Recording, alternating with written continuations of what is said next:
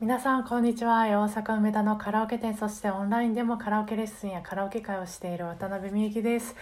えー、あのカンジャムっていう番組を皆さんご存知ですか？あのご利用者さんがめっちゃ前からも面白いってこうあの教えてくれてて。であの聞いた時からもあこれは見ようって思ってたんですけど忘れてて。でまたあのこの間、えー、レッスンに来てくださったご利用者さんがまあ、カンジャムの話をされててですごく面白面白そうだったのであもうこれはもう絶対見ようって決めてこの間見たんですよ。でその時の、えー、回はあの、まあ、何人かミュージシャンが出てて、えー、そのミュージシャンそれぞれのなんか自分で自分のスタジオ音楽スタジオを紹介されてて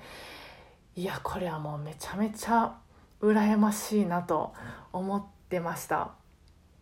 あのまあ、音大に入って大阪に出てきてからあのいろんな場所で、まあ、音楽をしたり音楽を聴いたり音楽を作ったり、えー、してきたんですけど、まあ、ライブハウスとか、えー、ジャズバーとかあと大きいあのホールとか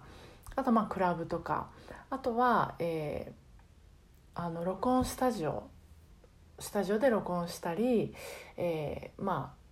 バンドとかで練習するために音楽スタジオ入ったりとか、まあ、いろんな場所に行ってたんですけど私はもうスタジオが断然好きで、まあ、比べるものでもないですけどライブとかで歌うのもいいですけどでも私ライブで歌うよりもそのスタジオみたいなああいう閉鎖されてるところに一人こもってまあメンバーとでもいいんですけど何かを作るっていうのがもう本当あの好きでもうわわ分からないよく分かんないんですけどもう何がいいのか分かんないですけどもすんごく好きで。であのま行ったことはないけどラジオブースみたいなのにも憧れはあったんですよ。ああいうところでなんかこうやってみたいなみたいな。でもまああの音楽がメイン頭の中はずっと音楽のことがあったのでそのことを忘れてたんですけどまあ、渡辺美幸とカラオケライフっていう場所を、まあ、知ってほしいなと、えー、もっと知ってほしいなとでもまああのはな何かをこう営業っていうのがまあ苦手であの、まあ、ラジオでもおしゃべりしたんですけど、まあ、営業っていうとその何かもうすごく上手にお話をして何かこう商品とかサービスを売り込むみたいなイメージだったのであ、まあ、それはできないなと。だったらやっぱりこうこういうことをしてますよって発信しないといけないなと。であのたまにじゃなくてねやっぱりあのたくさんあのまあほぼ毎日発信するしようと思ってそうすると、えーまあ、YouTube は毎日は無理だなとか文章も下手だし毎日書くのはちょっと続かないだろうなとかってなってあラジオブースが好きだったなってもうちょっとふわっと思い出してあラジそういうことになったらできるかなと思って、まあ、とりあえず始めたんですけどで最近あの 話がだいぶ変わるんですけど夫が、まあ、あのリモートの仕事とかになって。えしあまあ、仕事がふリモートの仕事が増えたのでなんかこう仕事部屋みたいなのを、まあ、あの作ったんですなんちゃって仕事部屋みたいな、まあ、机とか椅子とか持ってきて、えー、照明器具も持ってきてパソコンとかもまあ使えるようにしてでそして最近私も1週間ぐらいラジオをここで使っあのここで撮ってるんですけど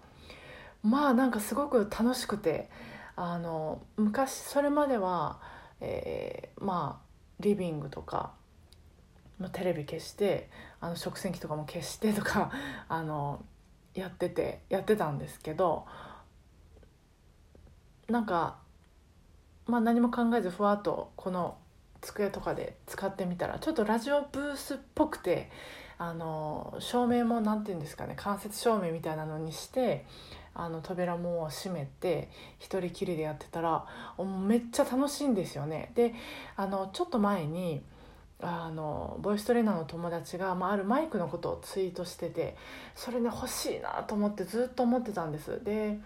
あの iPhone にねつなげて使えるコンデンサマイクなんですけどこのラジオを撮る時に使えそうだなと思って欲しいなと思ってたけどまあでも使わないかなと思ってたけどここの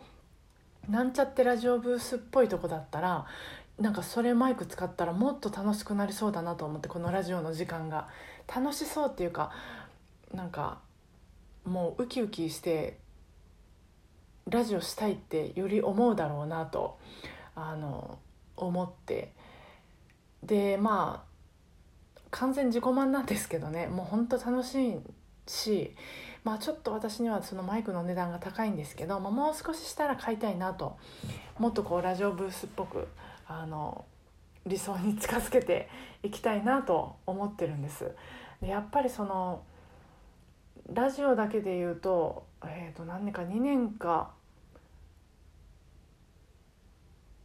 2年半ぐらい経つと思うんですけど始めてからやっぱりその何かをこう続けるとか習慣にしていくってなんか意志の力でこう根性論でなんとかこう頑張るとかこう踏ん張るよりは私はこう自分でその自分の好きな環境気持ちよくなる心地よくなる環境をできるまあできる範囲で用意してあげるとなんかもうあのもうのびのびと動くなと思ってた。一日でした、えー、今日も聞いてくださってありがとうございました。あのこれ聞いてくださってるご利用者さんもよければ小さなことでも LINE とかで、えー、ご意見ご感想を聞かせて一緒におしゃべりできたら嬉しいです。それでは明日も、え、お互いご機嫌に過ごせますように。今日もお疲れ様でした。